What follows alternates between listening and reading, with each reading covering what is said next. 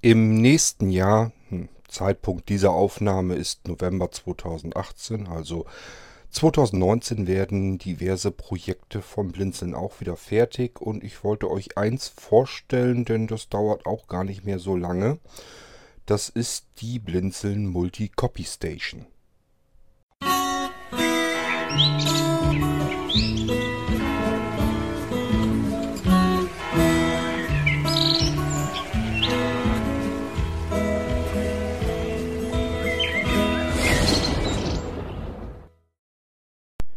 In meinem letzten Angestelltenverhältnis, in dem ich gearbeitet habe, habe ich ja im Rechenzentrum gearbeitet und dort hatte ich ein recht vielschichtiges, vielseitiges Berufsbild sozusagen. Das heißt, ich hatte sehr viele unterschiedlichste Aufgaben, um die ich mich zu kümmern hatte. Unter anderem habe ich dort die Produktionsanlagen äh, gesteuert.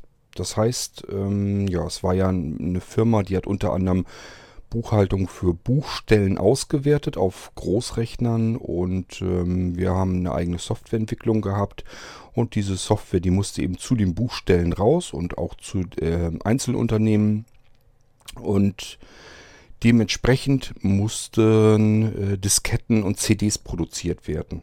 So, diese Software, die entwickelt wurde, die war geschützt, die hatte einen Hardware-Schutz, einen sogenannten Dongle. Auch diese Dongles musste ich machen. Das heißt, der Computer bei mir, die, an dem ich äh, gearbeitet habe, der hatte eine Schnittstellenkarte drin, mit der man alleinig diese Dongles äh, produzieren konnte. Ähm, ja, ein Dongle, wie müsst ihr euch den vorstellen? Das ist im Prinzip ein kleiner Stecker, heute üblicherweise ein USB Stecker, ein kleiner USB-Stick. Den kann man überall am Computer einstecken und da steckt eben eine Lizenz drin und die Lizenz wird mit der Software auf äh, dem Datenträger abgeglichen und dann, wenn der Stecker drin steckt, dann funktioniert das, wenn nicht, dann eben nicht. So und ich habe ja zur Jahrtausendwende mehrere Jahre dort gearbeitet. Und da war das halt noch so, dass die meisten zwar auch schon USB-Sticks waren, auch vor allen Dingen, wenn man neuere ähm, ähm, Programm also an neue Kunden ausgeliefert haben. Da waren es eigentlich fast nur noch USB-Sticks.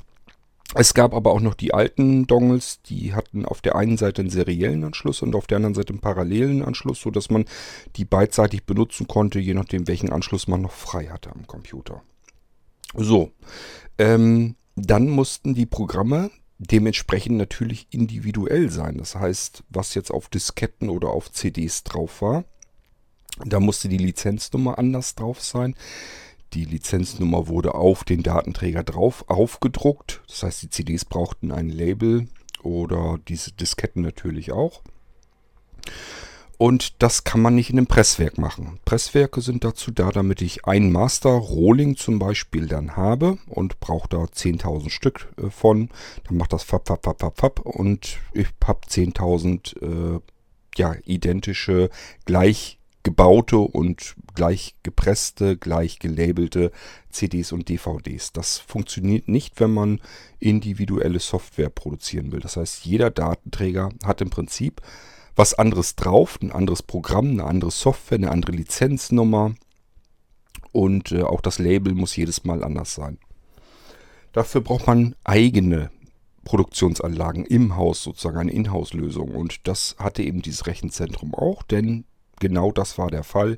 Jede CD war anders und somit konnte man das nicht an ein Presswerk übergeben, sondern musste eben Anlagen haben, die selbst CDs herstellen können. Wie müsst ihr euch so eine CD ich glaube, die Diskettenkopierstation, das lassen wir mal weg. Ähm, da waren also zwei große Diskettenkopierstationen, ähm, weil eben äh, viele Kunden durchaus noch Disketten hatten. Also es war jetzt nicht so, dass jetzt nur CDs produziert wurden, sondern da kamen auch noch Disketten genug raus.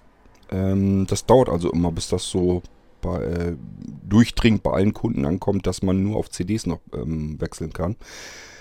Ich denke mal, heute ist es wahrscheinlich sogar eher üblich. Ihr müsst ja vorstellen, das ist ja nun schon ein paar Jährchen, Jährchen her, dass wahrscheinlich viele Kunden sich die Updates einfach übers Internet holen. Da wird das nicht anders sein als äh, überall anders auch. Wenn ihr euch irgendwie für eure Programme, die ihr gerne benutzt, Updates holen wollt, dann macht ihr das übers Internet. Da wird das mittlerweile längst genauso äh, sein. Aber um die Jahrtausendwende, Internet hatte noch längst nicht jeder und vor allem diese Datenmengen hätte man durch damalige Modems so noch nicht durchschicken können.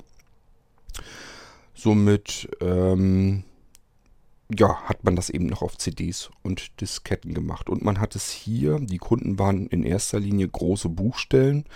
Ja, wie müsst euch eine Buchstelle vorstellen? Es ist ein riesengroßes Büro, wo eifrige äh, Menschen sitzen, die für andere Unternehmen die Buchführung erledigen. Die tackern also Daten rein wie die Bescheuerten. Und diese Daten, die werden dann, die allerdings dann online, also übers Internet, äh, an das Rechenzentrum übermittelt. Da sind Großrechner, die werten die Buchführung aus, die berechnen das alles, drucken den ganzen Krempel aus und dann müssen die Ausdrucke müssen jeden Tag dann an diese Buchstellen geschickt werden, so damit die, die ähm, dann entsprechend weiter damit arbeiten können und das abheften können. Ist also ein relativ trockener Job, ähm, aber nichtsdestotrotz, da wird sehr, sehr viel Geld verdient, von daher lukrativ ist es trotzdem. So, und dann hatten die natürlich auch noch viele Einzelunternehmen. Das heißt, ähm, ja, man konnte auch als Unternehmer, ähm, ja, es waren hauptsächlich natürlich Landwirte und Pferdewirte und sowas alles. Ähm, die haben dann, gibt es natürlich auch genug, die zu Hause sitzen, ihre Buchführung selbst machen oder schon mal so weit vorbereiten und das an die, an die Buchstelle sozusagen übergeben dann. Also man, es gibt unterschiedliche Arten, wie man an die fertige Buchführung sozusagen herankommt und dieses Rechenzentrum, wo ich gearbeitet habe, hat halt eben alles abgedeckt, was das anging. So, gehen wir wieder zurück an die Kopieranlage. Also wie müsst ihr euch denn so eine CD-Kopieranlage eigentlich vorstellen? Da ist ein Türmchen drin, da sind mehrere Brenner, Brennerlaufwerke drin und vor den Brennerlaufwerken ist ein Roboterarm. Der Roboterarm, unten müsst ihr euch so einen Teller vorstellen und in diesem Teller sind eben CD-Spindeln, da sind die ganzen Rohlinge drin. Das sind Blanko-Rohlinge, also ähm, mit Thermotransferdruck belabelbare äh, einfach Silberscheiben. Ja, manchmal hatten sie auch goldene. Ähm, die kommen dort rein, da kann man mehrere Stapel rein, reinpacken und eine Stelle muss sozusagen leer sein. Also ein Stapel muss leer sein und ansonsten können die Stapel voll sein. Und dann ist dieser Roboterarm runter, der hat den Teller also gedreht, den Teller so, dass eine volle Spindel unter dem Roboterarm zu liegen kam. Roboterarm runter, hat sich die oberste CD, den obersten CD-Rohling genommen, hoch damit, dann eine Laufwerksschublade raus. Es sind stinknormale Brennerlaufwerke drin. Natürlich vernünftige Brenner, aber eben normale Brennerlaufwerke drin. Und dann hat der Roboterarm die CD auf diese Schublade draufgelegt. Dann wieder ein Stückchen hoch, Schublade rein. Der Brenner konnte loslegen und der Roboterarm konnte sich um die nächste CD schon kümmern und den nächsten Brenner damit befüllen. So, und dann hat der Teller, wenn, wenn er die CD rausnehmen konnte aus dem Laufwerk, dann hat der Teller ist wieder so weit gedreht, dass die leere Bucht, wo die fertigen CDs rein konnten, unter dem Arm zu äh, liegen kam. Und dann hat der Arm eben die CD, die aus dem Brennerlaufwerk herausgenommen hat, dort in die leere Bucht rein, reingelegt. Ja, und wenn die leere Bucht voll ist, dann ist logischerweise irgendeine andere Bucht wieder leer auf diesem Teller, auf diesem Drehteller. Und somit kann er dann mit der weitermachen. Und so hat er eben die Stapel mit den fertigen CDs dann produziert. Ja, und die Dinger müssen dann im Prinzip nur noch in den Versand gehen und dann können die verschickt werden. ähm und sowas ähnliches hätte ich jetzt auch ganz gerne. Mm, und zwar viel flexibler äh, und vor allen Dingen viel günstiger. So eine CD-Produktionsanlage, wie ich sie euch eben beschrieben habe, ähm, die kostet so viel wie ein Einfamilienhaus. Also da kann man sich ein komplettes Haus von kaufen so ein Ding steht, stand da dann eben. Und äh, ja, da sind auch, ich sag ja, Diskettenkopieranlagen gewesen. Waren ebenfalls schweineteuer. Ähm, aber die waren schon älter, die dort standen. Ähm, die haben die natürlich schon viel früher gebraucht. Aber nichtsdestotrotz, die Sachen sind irrsinnig teuer, weil das eben Spezialanfertigungen sind. Ähm, nicht Spezialanfertigungen nur für dieses eine Rechenzentrum. Es gibt also noch mehr ähm, Firmen, die solche Anlagen brauchen. Ähm, aber natürlich nicht so wahnsinnig viel. Das ist kein, kein Markt, wo man irgendwie überschwemmend Geräte ähm, herstellen kann. Und ähm, dementsprechend sind diese Sachen eben sehr, sehr extrem teuer. Aber es nützt nichts. Wenn man sie braucht, braucht man sowas. Ähm, anders es halt nicht. Man kann nicht jemanden da hinsetzen, der CDs einzeln irgendwie ähm, brennen soll. Das funktioniert so nicht. Das muss schon automatisiert laufen. Ja, und man braucht das natürlich auch in einer entsprechenden Menge. Die Stationen müssen so und so viel tausend Stück am Tag produzieren können. Und äh, sonst bringt einem das alles nichts. Ähm, natürlich habe ich das jetzt nicht so im Kopf, dass ich für Privatanwendungen und äh, ich würde mal sagen, wenn ich jetzt für Blinzeln irgendwie USB-Sticks ähm, mache oder vielleicht auch CDs oder so, ähm, ich habe hier also auch Kopieranlagen schon stehen. Ich habe eine CD- und DVD-Kopierstation hier. Wie müsst ihr euch die vorstellen? Das ist natürlich alles ein, ganz klar eine Nummer kleiner. Das ist ein großer Turm, wie so ein, ich weiß nicht, ob ihr früher schon mal diese Sky Tower gesehen habt. Die sind im Prinzip so hoch, dass sie ähm, unter, die, unter viele Tische noch nicht mal mehr drunter passen. Ansonsten stinknormale Towergehäuse. Nur, dass man auf der Front eigentlich nichts anderes sieht als DVD-Laufwerke. Bis unten runter zum Boden. Also von oben bis unten alles voll mit DVD-Laufwerken. Und in der Mitte ist einmal ein Bedienpanel mit einem Display drin. So dass äh, die Kopierstation, die ich hier habe, dieser Tower, ähm, der hat, kann von einer DVD oder einer CD auf elf andere Rohlinge sozusagen drauf kopieren. Das geht natürlich auch ziemlich flott voran. Das heißt, man legt eine DVD rein, Schublade geht zu, die anderen äh, Schubladen gehen auf. Schmeißt man überall, also von oben nach unten am besten einfach Rohling ein, Schublade einen Schubs geben, dass sie einzieht, Schub, äh, CD rein oder DVD rein, Schublade zu, DVD rein, Schublade zu und so weiter und so fort. So, und dann fangen die automatisch an, ähm, von dem Master Rolling, also von dem Original sozusagen, eine Kopie anzulegen, zu brennen. Das Ding muss auch nicht mit dem Computer verbunden sein, sondern es ist eine Standalone-Maschine. Die kann ganz alleine kopieren. Und man kann sie vervielfältigen. Das heißt, ich kann mir jederzeit eine weit einen weiteren Tower dazu kaufen, stelle den daneben, verbinde die beide mit dem Kabel und dann kann die zweite Station auch von dem Master Rolling, der in der ersten Kopierstation eingelegt wurde, einfach auch weitere äh, Kopien machen. Muss ich also nicht irgendwie mit, der, mit dem Master Rolling irgendwie in die nächste Station rein und dann da das gleiche Spiel wiederholen, sondern ich kann einen Turm nach dem anderen mir anschaffen und hau die alle voll mit DVDs. Ja, notfalls 200, 300 Stück auf einmal brennen, ist kein Problem. Ich muss nur Tower weiterkaufen, die dann daneben gestellt werden, Kabel verbunden und dann kann es losgehen. Habe ich natürlich nicht gemacht, werde ich nie brauchen. Habe ich nie gebraucht. Ich habe auch die Kopierstation, die ich hier habe, nie wirklich ausgereizt. Also ja, ab und zu habe ich mal kleine CD- oder DVD-Serien äh, gemacht damit. Aber wirklich, dass man sie mal wirklich einen Tag durch hat laufen lassen müssen oder so, das habe ich nie gehabt. Hätte ich das vorher gewusst, hätte ich mir die sicherlich nicht gekauft, denn auch die war relativ teuer. Sowas hat zu dem Zeitpunkt, als ich sie mir gekauft habe, ähm, da waren die DVD-Laufwerke alleine schon teurer. Ähm, hat so ein Ding 2000 Euro gekostet. Habe ich mir aber damals gegönnt, weil ich der festen Ansicht war, dieses mit dem CDs und DVDs vervielfältigen. Äh, man versucht das erst natürlich selber am Computer zu machen. Ich habe also an einem normalen Computer mir, ich glaube, da waren auch schon sechs oder sieben Brenner dran und damit habe ich eben auch schon gebrannt. Aber nichtsdestotrotz muss man da mehr oder weniger alles von Hand machen. Man muss äh, die Software bedienen und so weiter von jedem einzelnen Brenner und dann muss das eben laufen. Und vor allen Dingen, man muss eben gucken, hat, hat äh, die Kopie, funktioniert das? Nützt ja nichts, wenn man die Kopie, wenn die äh, kaputt gegangen ist und schickt dann den Datenträger raus. Die professionellere Kopierstation, dieses Standalone-Gerät, wovon ich euch eben erzählt habe, das, das ist nicht das Problem. Die macht ein Verify, also guckt nach, ist die Kopie, hat das funktioniert? Und wenn ja, alles klar, dann wird die Schublade aus, rausgeschubst und ich kann die CD eben entnehmen.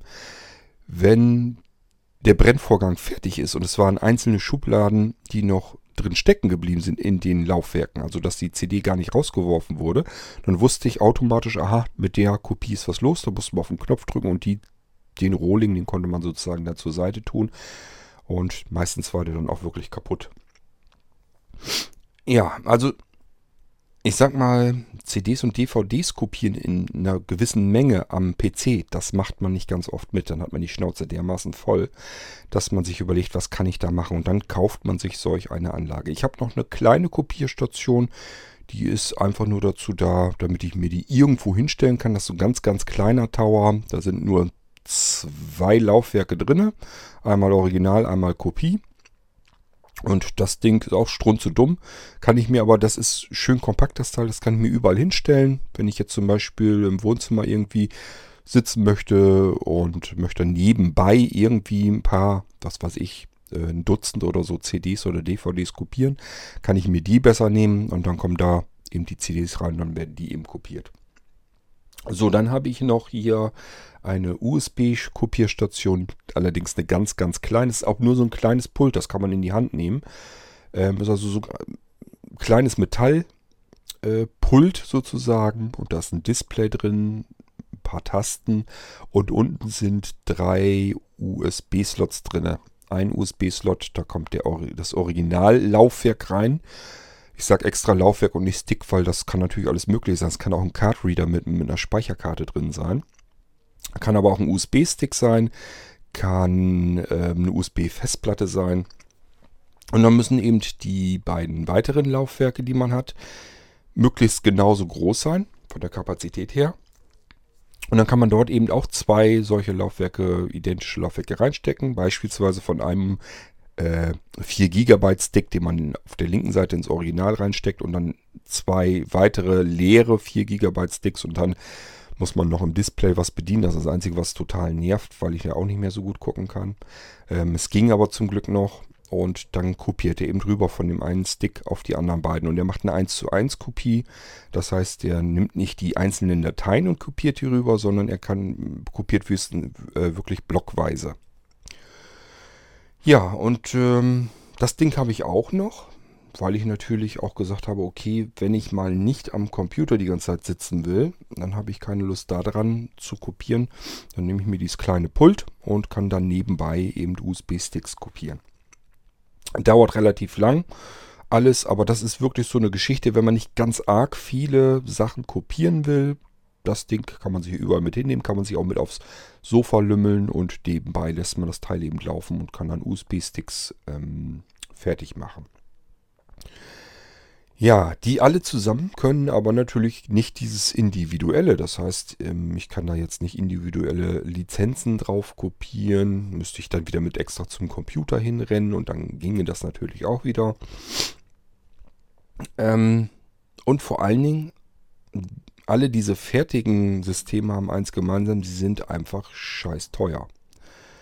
Ähm, das wollte ich ganz gerne flexibler hinkriegen und günstiger hinkriegen und das kann man hinkriegen. Und was noch ist, die ganzen Systeme sind, also diese fertigen Systeme sind allesamt nicht wirklich barrierefrei. Die haben alle ein Display und ich muss im Display, daneben sind Knöpfe und ich, ähm, durch die Knöpfe kann ich mich durch das Display durchbewegen. Das ist also eine Menüstruktur, Entweder ich merke mir, wie äh, was passieren muss, so mache ich es natürlich auch. Das heißt, ich nehme erst das iPhone, vergrößere mir das stark, gegebenenfalls invertiere ich mir das, gucke mir das an, die Schritte, die ich machen muss. Gucke mir also das Display damit an, das ist alles sehr mühsam, bis ich das ausgelesen habe, aber dann merke ich mir natürlich wieder, ja, jetzt musst du die Taste ein, zwei, dreimal drücken und dann hier nochmal und hier auch nochmal und dann fängt das Ding an zu kopieren.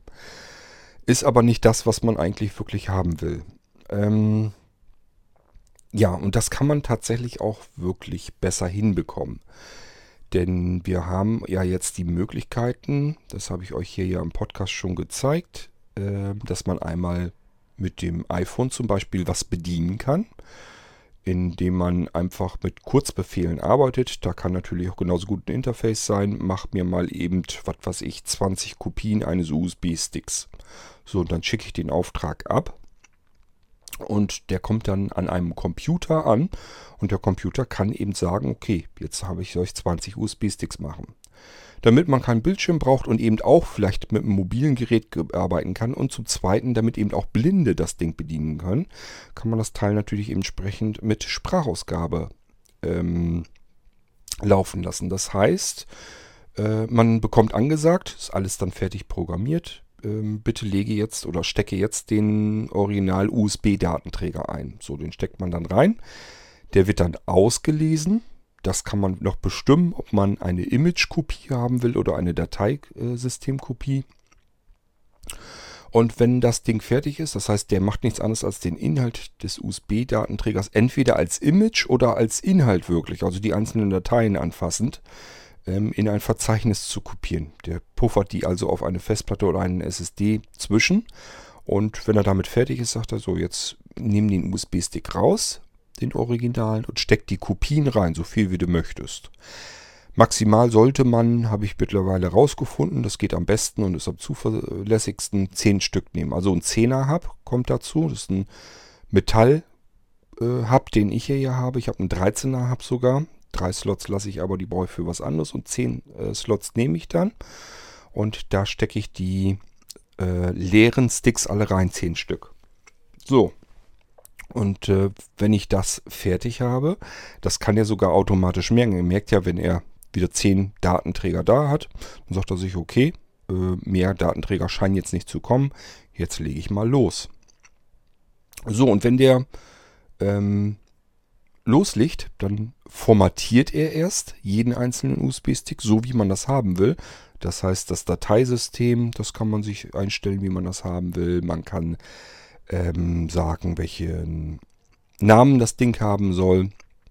Und natürlich, wenn man eine Image-Sicherung ähm, gemacht hat und will das per Image also auch wieder drauf kopieren, dann braucht man das nicht, weil dann ähm, kopiert er auch gleich das Dateisystem mit rüber. Das ist also unsinnig, dann vorher zu formatieren. Aber es geht eben auch. Ich kann sagen, formatieren wir mal sämtliche USB-Sticks, die jetzt eingelegt sind, der Reihe nach durch oder auch gleichzeitig würde auch gehen, würde ich beim Formatieren aber nicht machen. Ist auch nicht unbedingt nötig. Der Formatiervorgang, der geht relativ schnell. Der geht schneller als das, was man normalerweise über Windows sonst macht. Wenn man das jetzt von Hand macht, das dauert länger. Ähm, der geht ja also ratzfatz durch. Ich sag mal, äh, FAT32, 10 USB-Sticks, äh, lasst es ein, zwei Minuten sein. Dann ist er damit durchgehuscht. Wenn es NTFS ist, sind es, glaube ich, vier bis fünf Minuten. Dann hat er aber auch sämtliche 10 USB-Sticks fix und fertig formatiert. So, und wenn man mit dem Formatiervorgang durch sind, dann kann man loslegen und das Original, was er sich gepuffert hat, ähm, auf diese Sticks drauf kopieren. Ich sage ja entweder per Image, das geht sowieso ratzfatz, oder eben als Dateisystem. Dateisystem, das dauert dann relativ lange. Das kann also auch mal, je nachdem, was man für USB-Sticks drin und so weiter drin hat, kann das auch mal ein Stündchen dauern. Aber man hat in der Stunde eben erstens 10 USB-Sticks gleichzeitig fertig gemacht. Und zwar wirklich gleichzeitig, nicht der Reihenfolge nach, sondern ähm, der haut die Dinger gleichzeitig durch.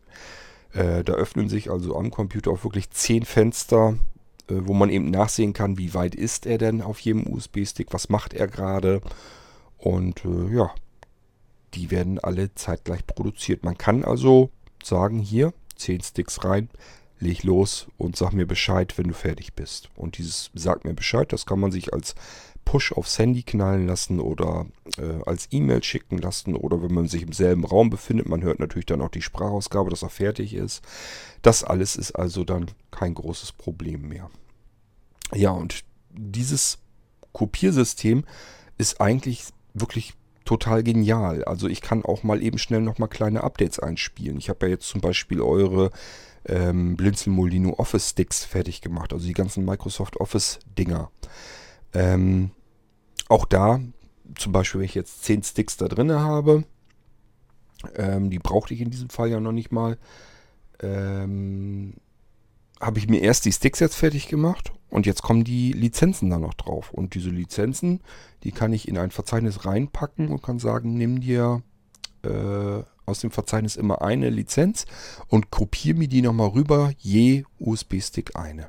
So, und dann haben wir noch, ähm, ich glaube, zwei Leute gehabt, die wollten zwei Lizenzen drauf haben. Das geht dann eben auch. Und man kann auch Updates reinspielen. Ich habe zum Beispiel ein Programm nochmal überarbeitet. Das ähm, ja, da ist ein Programm drauf, äh, zum Beispiel, die heißt dann, je nachdem, welche, was man für Datenträger hat, heißt die zum Beispiel Molino Info Exe. Da kriegt man Informationen über die Molino, alles mögliche, Dateisystem, Name, Projektname, Label, ähm, Benutzer, Computer, Kapazität, Kapazität frei, Kapazität belegt und, und, und. So, das ist da alles äh, drin und das ist auch nochmal überarbeitet worden. Und ja, das wollte ich ganz gerne aber natürlich auch noch mit drauf haben. Hatte die Datenträger aber ja schon fertig, die erste Charge ähm, von den Fidelino. Die, das sind ja die äh, Speicherkarten, die äh, in die ganzen Kopfhörer kommen. Und da wollte ich das Programm aber auch gerne natürlich noch drauf haben, die neue äh, Version. Und ähm, ja, habe die einfach in ein Update-Verzeichnis gepackt und habe auch da einfach gesagt, so jetzt hau mir bitte die eine Datei auf alle äh, USB-Sticks an Ort und Stelle, wo sie hin soll. Ja, und das geht zum Beispiel auch ratzfatz. Da muss er ja nur die eine Datei nehmen. Und das macht er auch zeitgleich auf sämtlichen Datenträger, die drin sind. Ja, wenn da zehn Datenträger drin sind, dann dauert dieses ganze Updaten ein paar Sekunden nur. Da blitzen nur zehn Fenster einmal kurz auf und gehen dann wieder raus. Und dann sind die ganzen Datenträger aktualisiert. Ähm, das heißt, das ganze Individualisieren, äh, Updaten, verschiedene Sachen machen. Ich kann, wie gesagt, ich kann formatieren, ich kann kopieren, ich kann imagen, ich kann, ähm, was kann ich denn noch? Ähm, ich kann Boot-USB-Datenträger herstellen. Ähm, ja, CDs und DVDs werde ich auch noch machen. Im Moment ähm, bin ich damit noch nicht fertig, aber das soll dann auch noch reinkommen. Ähm, und ich will auch noch, dass die Kopie vielleicht, äh, ich will mal gucken, ob das vielleicht von der Geschwindigkeit her irgendwas bringt, dass die, dass das Masterbild sozusagen, also das ist eigentlich das Verzeichnis, wo sozusagen das Original drin gepuffert wird, in eine virtuelle RAM-Disk reinkommt. Warum soll ich es nicht nutzen? Ich habe es ja alles fertig entwickelt. Ich kann mit virtuellen RAM, also mit einer RAM-Disk, bei einer RAM-Disk braucht man eigentlich nicht von virtuell zu sprechen. Das ist eigentlich eine richtige RAM-Disk. Ähm, ja, da habe ich ja alles fertig entwickelt. Warum soll ich die nicht mit benutzen auf solchen Systemen? Ähm, wird man sicherlich auch nochmal ein bisschen Geschwindigkeit wieder rausholen können. Und großer Vorteil ist eben, das spielt hierbei überhaupt keine Rolle. Ich muss mir nicht irgendeine spezielle Anlage kaufen, die dann nur USB kopieren kann oder nur CD oder nur DVD oder was auch immer. Ähm, das kann ich da alles reinstecken und dann kann er loslegen und die Sachen produzieren. Und es ist nicht eine Riesenanlage, sondern es ist einfach nur eine kleine Box, eine in sich geschlossene Box. Das ist dieselbe Geschichte, äh, womit ich auch die Blinzeln PVR-Box äh, basteln will. Das ist also die Bleebox 2 wieder. Die soll auch wieder hierfür herhalten. Ich will bloß gucken, ob die von der Geschwindigkeit her reicht. Sollte sie aber eigentlich dann diese Kopieraktion, die sind eigentlich nicht rechenintensiv. Die kann auch ein kleiner Rechner, der nicht viel Strom braucht und so weiter, der kann das eigentlich übernehmen, ist kein großes Problem. Ja, und dann kann man das Ding eben für solche Aufgaben mit benutzen. Und ich sage ja, großer Vorteil, das Ganze ist komplett barrierefrei. Heißt nicht, dass, wenn jetzt ein Sehender ist, dass der sich mit dem Screenreader oder sowas abgeben muss, aber er hat eben auch Sprachausgabe als Rückantwort. Er braucht keinen Bildschirm, auf den er starren muss. Das System sagt ihm, was er tun soll und das System sagt ihm, wenn er fertig ist oder ja, diese ganzen Statusmeldungen, die man sonst am Bildschirm sehen kann, die kann man sich eben auch per Sprache ausgeben lassen. Und ähm, ich sag ja, man kann im Prinzip kann man Aufträge, Kopieraufträge per Siri-Spracheingabe auch Spracheingabe eben auch übergeben. Kurzbefehle ist dann ja kein Problem. Ich kann eben per Siri sagen, bitte mach mir mal 10 USB-Kopien. So, und dann wird man in dem Moment feststellen, die Anlage geht sofort los. Die sagt einem dann, bitte lege jetzt den Original-USB-Datenträger ein. Es kann genauso gut sein, dass man das Ganze auf dem Puffer drauflassen will. Heutzutage sind ja ähm, Festplatten, SSD-Speicher, kostet ja alles nicht mehr viel. Und man kann natürlich auch sagen, ich habe jetzt zum Beispiel Projekte. Ich habe einen USB-Stick, den lasse ich jetzt auf der Festplatte drauf und da bleibt er eben auch. Ähm, wenn Updates oder so weiter, wenn ich da was habe, das kann ich in ein Update-Verzeichnis tun, kann anschließend die Sachen wieder updaten. Das ist ja auch kein Problem. Ich kann so auf einer Festplatte eben verschiedene Projekte drauflaufen lassen. Zum Beispiel den Blinzeln Molino Office 2016 das ist eben ein Projekt. Das habe ich persönlich, habe das für mich hier, habe ich hier das alles schon. Die ganzen Molinos, die es so gibt, habe ich hier auf Festplatte. Es ist ein Verzeichnis, da sind die ganzen Dateien drauf, die auf den Molino draufgehören. Und somit kann ich hier projektorientiert arbeiten. Ich kann sagen, ich brauche jetzt mal 10 Blinzeln äh, Molino Fidelino. So, und dann nimmt er sich einfach aus dem Quellverzeichnis die Dateien. Dort aktualisiere ich zum Beispiel auch immer, wenn also neue Sachen kommen. Dort bin ich immer am Basteln in diesem Verzeichnis.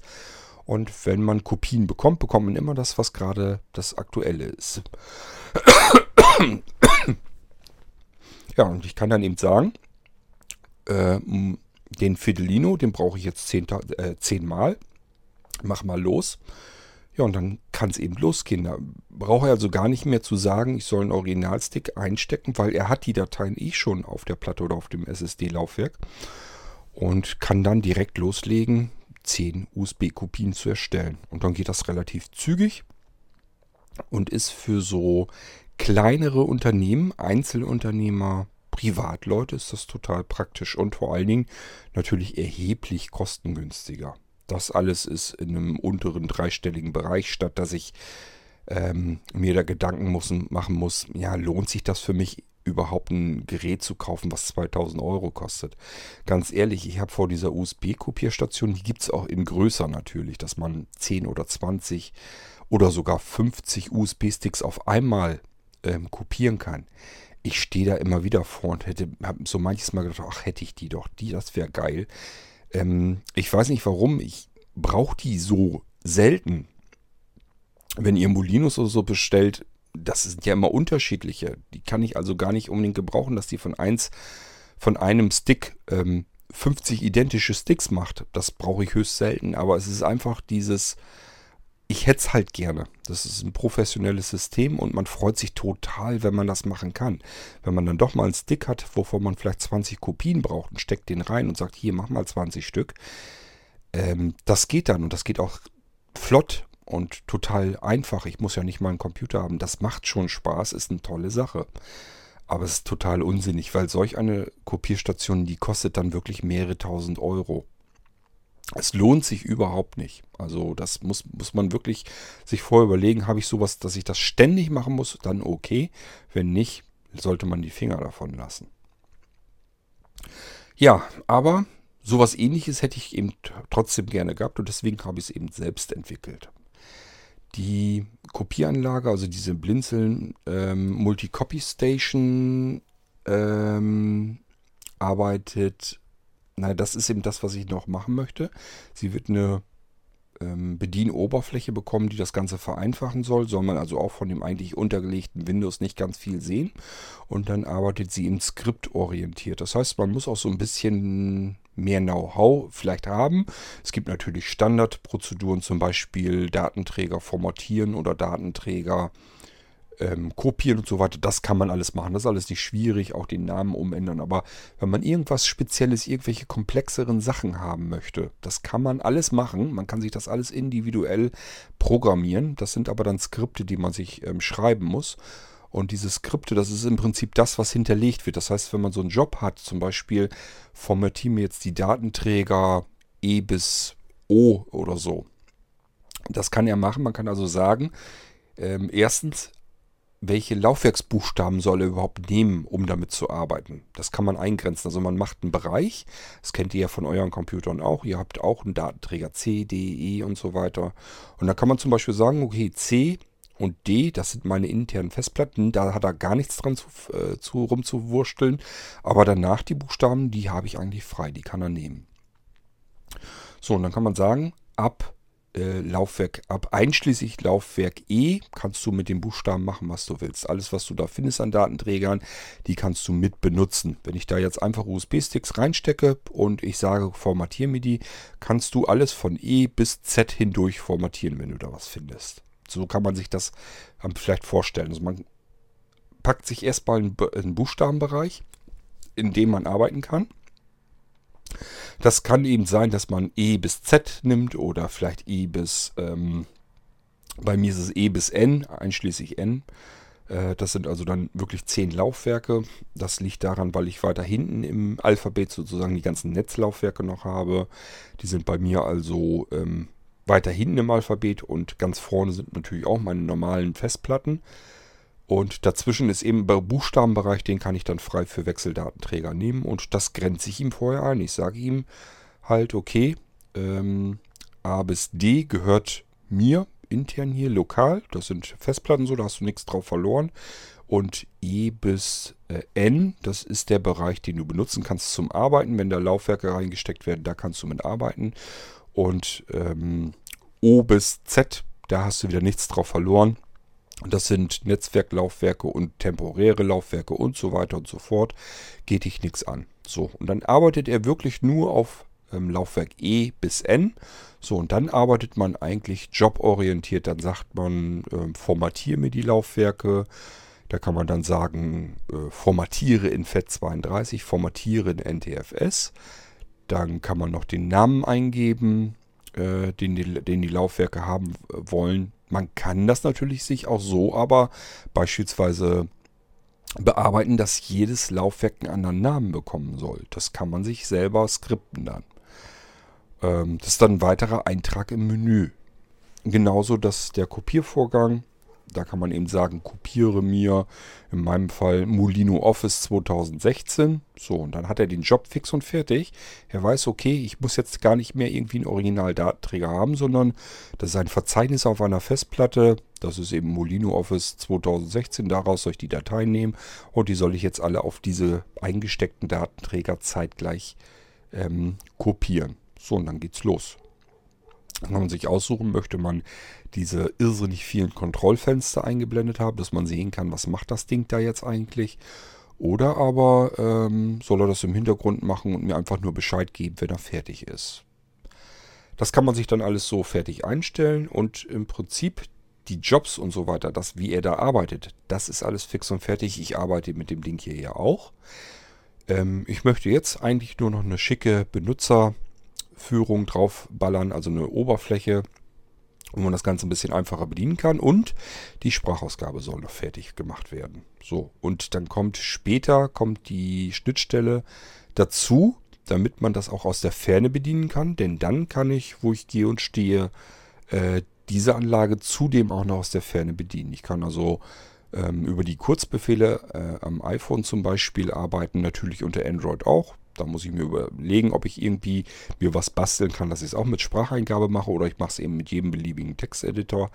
Es geht nur darum, das habe ich euch schon mal erklärt, ähm, im Prinzip muss, eine, muss, die, muss der Befehl ähm, als Text in die Dropbox geschrieben werden und die Dropbox synchronisiert das mit der Kopieranlage.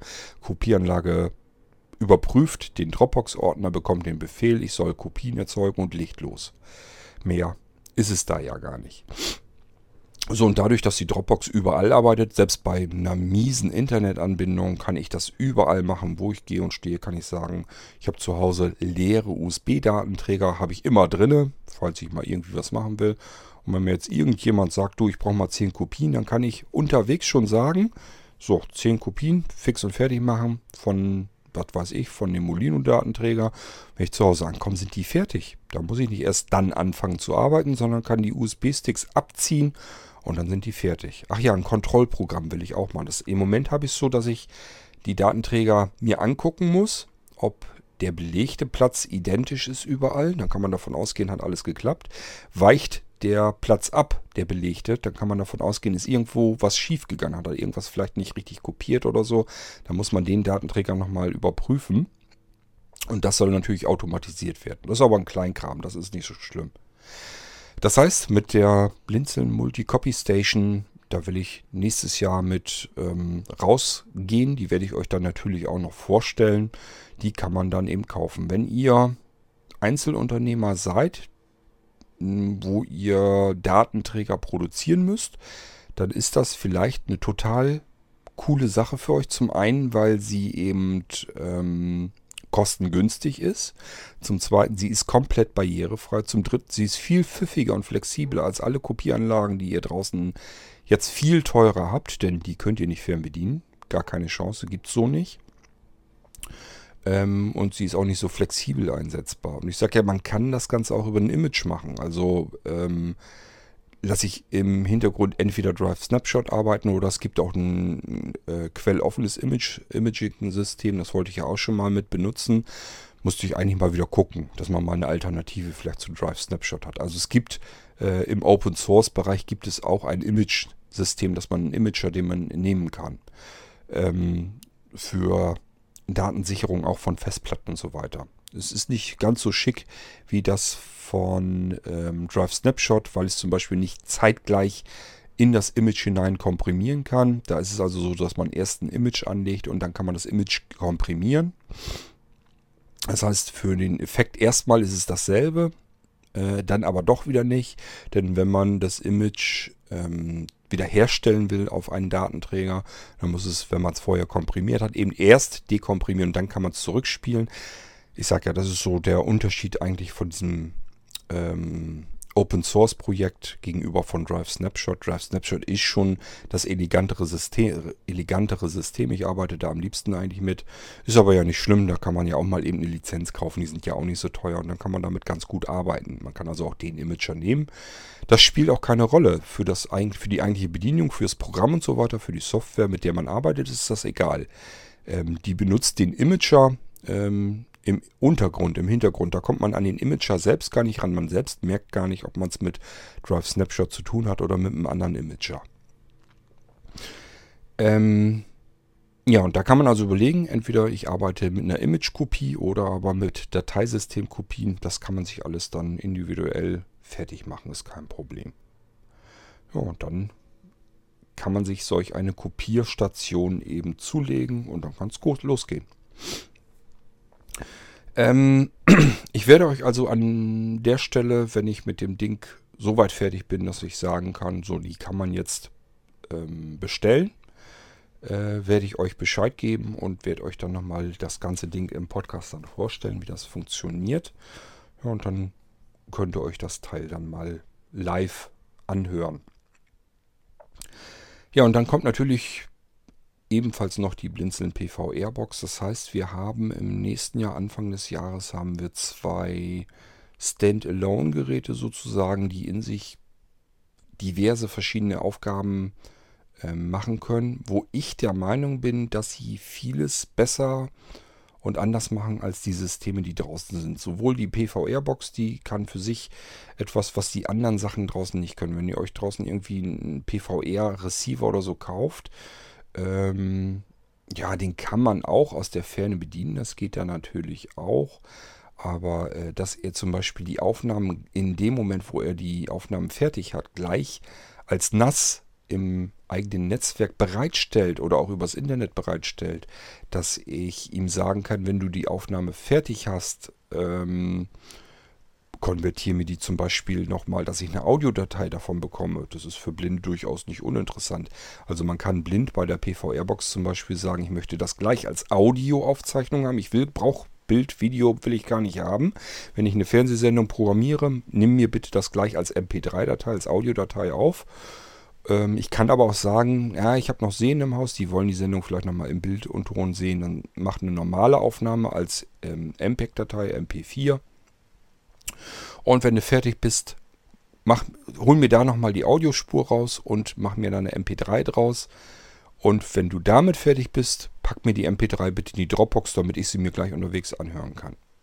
Also das sind so Sachen, die kann diese PVR-Box. Zeigt mir mal irgendeinen ähm, PVR-Receiver, der das kann. Und das ist nur ein Beispiel.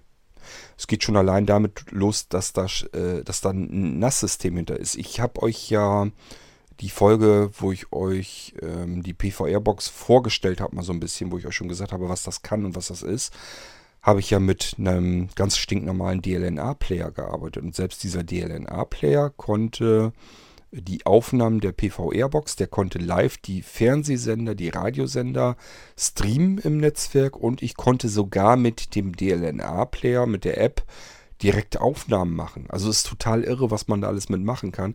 Das könnt ihr mit noch so guten PVR-Receivern, ich habe ja welche hier, ist ja nicht so, dass ich keine, die Dinger nicht kenne, könnt ihr da alles nicht mitmachen. Das können die gar nicht. Mit dem Ding könnt ihr das alles machen mit der Box vom Blinzeln und sie hat eben eine ist mit Sprachausgabe, mit Screenreader bedienbar komplett. Sie hat eine eigene Sprachausgabe. Sie hat die Erweiterung vom Blinzeln, die sie eben deutlich aufbohrt, damit man alles Mögliche mit dem Ding machen kann. Also da ist eben mehr mit möglich. Und deswegen ähm, denke ich schon, dass das eine durchaus spannende Geschichte ist. Spannender als so manches Gerät, was auf dem Markt ist. So, und das mit dieser Kopierstation eben ebenso. Auch wenn ihr jetzt sagt, ja, für einen Unternehmer, der jetzt USB-Sticks so, so kopiert, kann ich mir das ja vorstellen, was soll ich privat denn damit? Erstens, ähm, es gibt sicherlich auch Leute, die das vielleicht privat machen möchten. Ich werde euch zum Beispiel Richtung Weihnachten hin was ähm, zeigen, was ich hier als Weihnachtsgeschenke bastel. Das will ich euch mal so als kleine Idee einfach mal mit anbieten. Dann könnt ihr euch überlegen, ob ihr sowas auch gebrauchen könnt und haben möchtet und machen möchtet. Das ist was zum Selbstbasteln, was ihr dann vielleicht eurer Familie äh, schenken könnt. Und äh, da geht es auch darum, dass man das eben vervielfältigen können möchte. Da hat man schon einen so einen Fall, wo man so, eine, so, so ein System gerne hätte, womit man einfach einen Datenträger auf 10, 20, 30, 40, egal wie viel andere Datenträger kopieren können möchte. Ohne, also möglichst ohne viel Arbeit damit zu haben. Es gibt es also auch für Privateinsatz, auch wenn es da vielleicht nicht ganz so oft äh, vorkommt, das gebe ich gerne zu. Ähm, aber ihr müsst ja auch mal dran denken, es ist meiner Meinung nach auch wichtig, dass man Produktionsanlagen in Unternehmen eben auch so hat, dass Blinde sie bedienen können. Wenn ich jetzt eine USB-Kopierstation in, in einer Firma habe und setze da einen Blinden dran, dann muss ich dem irgendwie zeigen, merk dir mal bitte, du musst hier die Taste dreimal drücken und hier zweimal. Und das geht auch dann auch nur so lange gut, bis da irgendein Problem, irgendein Fehler passiert oder bis man sich einmal kurz verdrückt hat. Dann ist man im Menü nämlich ganz woanders und schon klappt das Ganze wieder nicht mehr. Dann muss ich wieder sehende Hilfe haben. Das ist eigentlich schon fast diskriminierend, dass ich als Blinder vor einer Anlage sitzen muss und muss die im Blindflug bedienen und ständig hoffen, dass das so funktioniert und ich jemanden fragen und bitten muss, wenn es nicht mehr funktioniert. Bei einem System, das ich blindlings bedienen kann, wäre ich besser aufgehoben. Und deswegen ist es eben auch für Firmen durchaus interessant bei Arbeitsplätzen, wenn ich da eine blinde Person davor stellen kann oder vorsetzen kann, die das Ding komplett kontrolliert im Griff behalten kann. So und deswegen bin ich auch in dieser Richtung äh, am entwickeln. Ich möchte gerne auch Produktionsanlagen haben, die vom Blinden bedient werden können. Ich hoffe, da seht ihr auch so ein bisschen, dass das Ganze durchaus Sinn macht und äh, dass es auch da ähm, Systeme braucht, die einfach besser sind als das, was jetzt auf dem Markt ist und Blinde komplett über den Haufen wirft und die gar nicht mit ins Boot holt. Das möchte ich besser machen. Und zum Zweiten, ähm, die Entwicklungen, die ich habe, die nehmen sich immer ähm, Anteile aus anderen Entwicklungen, die wieder für andere Baustellen total genial sind.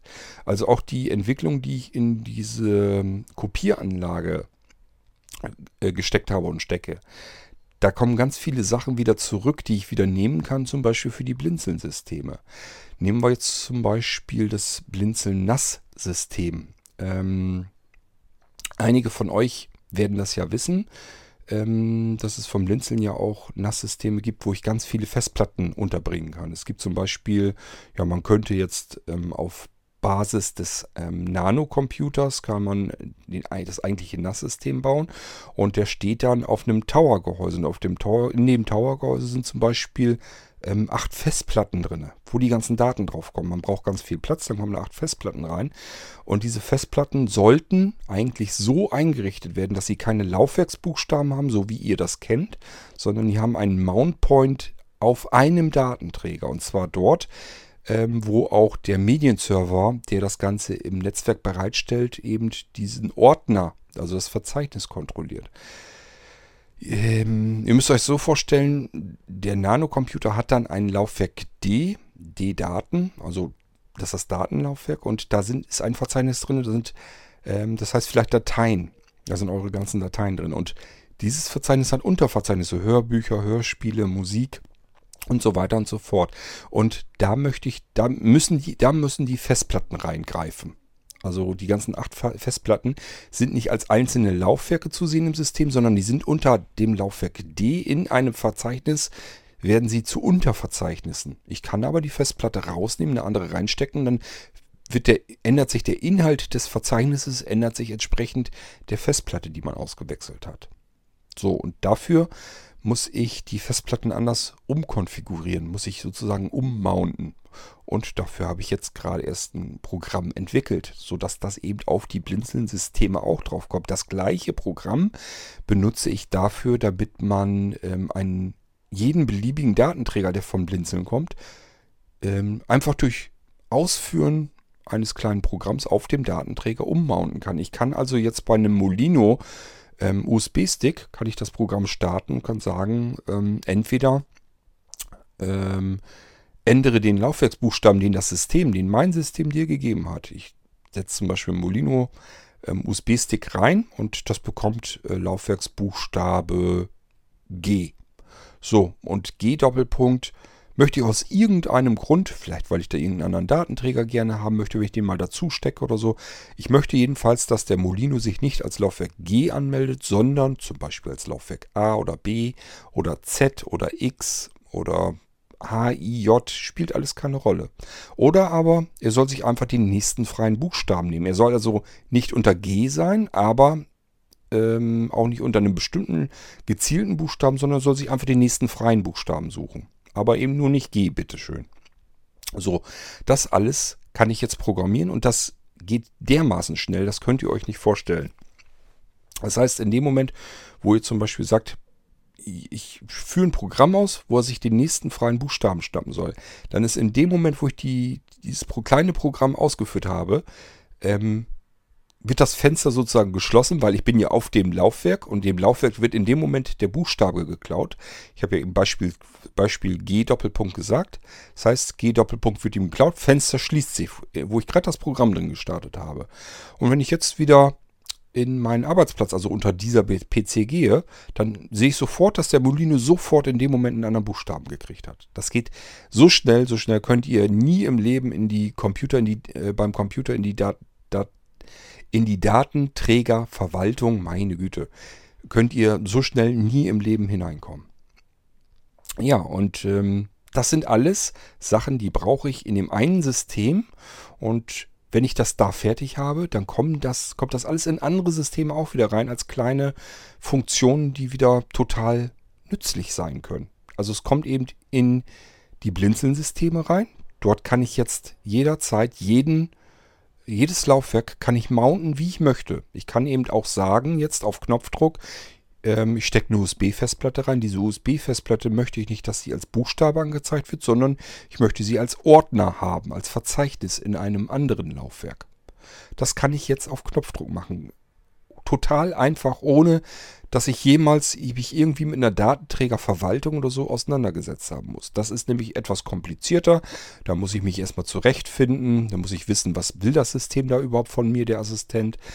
Ähm, hier brauche ich das alles nicht. Bei einem Blinzeln-Computer fragt er mich einfach nur, also wenn ich ihm aus dem Menü heraus sage, bitte Laufwerk äh, als Verzeichnis ähm, einbinden, ja, dann fragt er mich nur, in welchem Unterverzeichnis möchtest du denn das Laufwerk eingebunden haben? Dann nimmt er den Namen des Datenträgers, also des Laufwerks, wenn, mein, wenn ich eine USB-Festplatte habe, die habe ich vielleicht benannt, meine Hörbücher, dann kann ich eben sagen, äh, Laufwerk als Verzeichnis einbinden ins System. Dann kriege ich ein Auswahlfenster, in welchem Verzeichnis möchtest du das Laufwerk denn einbinden. Dann suche ich mir meine Verzeichnisstruktur, suche ich mir das Verzeichnis aus, wo das Laufwerk rein soll. Und das reicht schon. Mehr will er gar nicht wissen. Dann existiert dort ein weiteres Unterverzeichnis, das namentlich dem Datenträgernamen meines USB-Laufwerkes entspricht, ist dort aber ein Verzeichnis.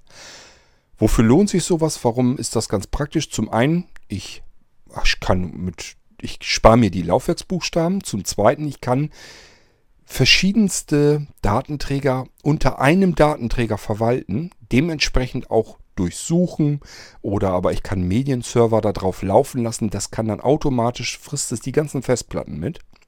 Das heißt, wenn ich jetzt einen Medienserver laufen lasse in meinem Netzwerk, das jetzt meine Dateien äh, überwacht. Ähm, wenn ich da ein anderes Laufwerk einbinde als Verzeichnis, dann überwacht es eben auch dieses Verzeichnis mit den neu hinzugekommenen Medien und stellt mir diese im Netzwerk sofort zur Verfügung. Ich kann eben wieder mit einem DLNA-Player direkt gleich loslegen. Was so nicht so wäre, wenn das als zusätzliches Laufwerk, dann weiß der Medienserver nicht, dass er dieses Laufwerk mit durchsuchen soll, dass er das mit einbinden soll. Ich muss also dem Medienserver dann irgendwie sagen, bitte nimm auch dieses Laufwerk mit. Und das ist nicht gerade praktikabel, weil dieses Laufwerk ist ein USB-Laufwerk. Das kann sich ja auch mal verändern. Ähm, als Verzeichnis ist kein Problem, denn ziehe ich das Laufwerk ab, das USB-Laufwerk, dann ist das, wenn ich es als, Lauf, als Verzeichnis eingebunden habe, ist das Verzeichnis einfach nur leer. Stecke ich den USB-Datenträger wieder ran, dann ist das Verzeichnis wieder voll, nämlich mit dem Inhalt, was auf diesem USB-Datenträger drauf ist. Ich hoffe, ich konnte euch das so ein bisschen verständlich erklären wo der Unterschied dort ist. Und das geht jetzt eben alles auf Knopfdruck an Blinzeln-System und äh, auf Molino-Datenträger habe ich eben auch Zusatzfunktionen, dass ich sagen kann, nee, wenn der jetzt sich als solch ein Datenträger, als ähm, Laufwerksbuchstabe, was weiß ich, anmeldet, den möchte ich jetzt aber nicht, dass er sich den nimmt, er soll sich einen anderen nehmen. Und dann kann ich dem Molino-Datenträger das auf Knopfdruck, Knopfdruck sagen. Ähm, und das sind alles Funktionen, die kommen eben aus einem anderen System, auf, aus einer anderen Entwicklung her.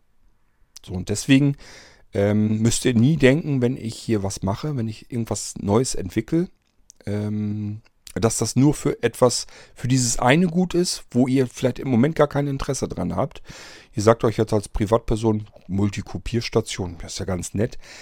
Habe ich überhaupt nichts von, kann ich nicht gebrauchen, interessiert mich nicht.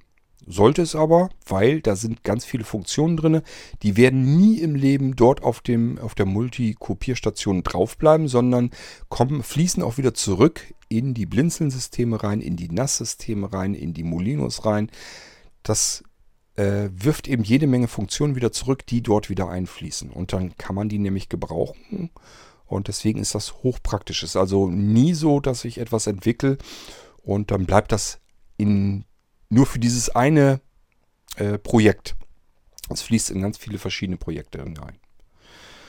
Ja, ich hoffe, ich konnte euch mal diese ähm, Multicopy Station von Blinzeln da mal ein bisschen schon mal erklären, was das wird. Sie funktioniert wunderbar, also ich arbeite da jetzt schon mit. Sind eure Molinos, die ihr jetzt bestellt, schon mit produziert. Auch Updates und Updaten und so weiter, das mache ich hier schon alles oder formatieren. Das geht alles wunderbar, gefällt mir ganz prima. Macht einen Heidenspaß damit zu arbeiten, weil es selbst gemacht. selbst entwickelt ist kein fertiges Gerät, sondern man sieht einfach, das habe ich jetzt selber gebaut. Es funktioniert und es funktioniert super. Und dann macht das Ganze natürlich noch umso mehr Spaß. Könnt ihr euch vielleicht vorstellen. Ja, und das Ganze ist dann eben äh, sehr bald eben auch bei Blinzeln für andere verfügbar. Wenn ihr also Bedarf habt, dass ihr sagt, ich habe sowas auch, ich habe auch ständig, dass ich CDs, DVDs, USB-Datenträger, Speicherkarten vervielfältigen muss und ähm, ich habe da auch schon mal geguckt, aber der Cord hat leider recht. Das alles ist extrem teuer und dann immer nur spezifisch auf das, was es ist. Wenn, wenn ich halt mir eine Kopierstation für CDs und DVDs besorge, dann kann ich noch längst keine USB-Datenträger ähm, kopieren. Besorge ich mir eine Station, womit ich SD-Speicherkarten kopieren kann, dann kann ich noch längst keine USB-Sticks damit kopieren und so weiter und so fort. Diese Multi-Kopierstation kann eben alles machen. Der ist das Schnurzpiepe, was ich anklemme. Ähm, und äh, sie kann alles. Sie kann Datenträger einfach nur formatieren. Das könnte ich zum Beispiel mit den anderen Dingern auch nicht machen. Hier ist es kein Problem. Da kann ich sagen, formatiere mir bitte alle Datenträger, die ich einstecke, sauber durch. Vielleicht brauche ich einfach nur sauber formatierte Datenträger. Wenn ich sagen will, ich brauche jetzt aber einen startfähigen Datenträger, das kann ich machen. Also einen bootable äh, gemachten Datenträger, die kann ich da reinstecken, kann mir den bootbar machen. Ich kann sagen, hier ist ein Datenträger, da möchte ich eine Image-Kopie ähm, von haben. Das alles ist ja kein Problem, das ist machbar. Ja, ähm, das war schon mal so der erste Ausblick auf die Multi-Copy Station vom Blinzeln. Ich hoffe, es hat euch trotzdem gefallen, auch wenn es im Moment noch ein bisschen Theorie ist. Wenn es dann in den praktischen Teil geht, dann sage ich euch dann wieder Bescheid und stelle euch das ganze Ding dann mal vor. Ähm, und ich hoffe natürlich schon, dass da trotzdem vielleicht der eine oder andere dabei ist unter euch, der dann sagt, ja, Sowas kann ich auch gebrauchen, sowas will ich auch haben. Wenn nicht, dann ist das nicht ganz so arg schlimm. Hauptsache, ich habe meine Multikopierstation und freue mich darüber. Und zum Zweiten, ich sage ja, wenn das Ding erstmal fertig ist, dann ist es auch kein großes Problem, ähm, verschiedene Dienste und Programme und so weiter sich ein bisschen umzubasteln und dann wieder in die anderen Blinzeln-Produkte einfließen zu lassen. Also es schadet nie, ähm, tut uns nur gut. Wir haben dann noch funktionsreichere Blinzeln-Computersysteme und Molinos und was wir alles so basteln und produzieren. Gut, ja, das war die Multicopy Station vom Blinzeln. Ich hoffe, es hat euch ein bisschen gefallen und wir hören uns hier bald wieder. Bis dahin würde ich sagen, macht's gut. Tschüss hier im Irgendwasser, sagt euer König Kurt.